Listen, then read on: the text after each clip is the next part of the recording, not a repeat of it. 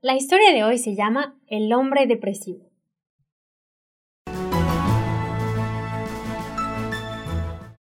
Un día en Londres, un señor fue a consultar a un médico de renombre.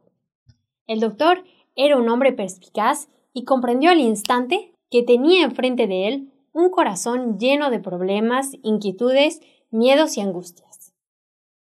Querido señor, le dijo el médico al paciente, su cuerpo está sano.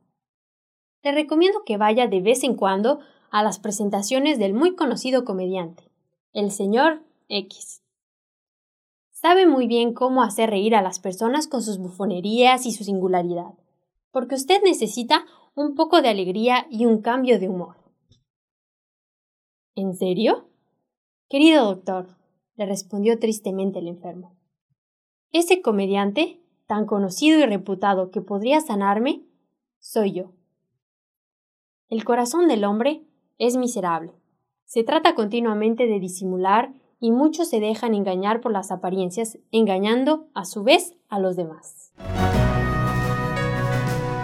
Encuéntranos de nuevo para escuchar una nueva historia en www.365historias.es.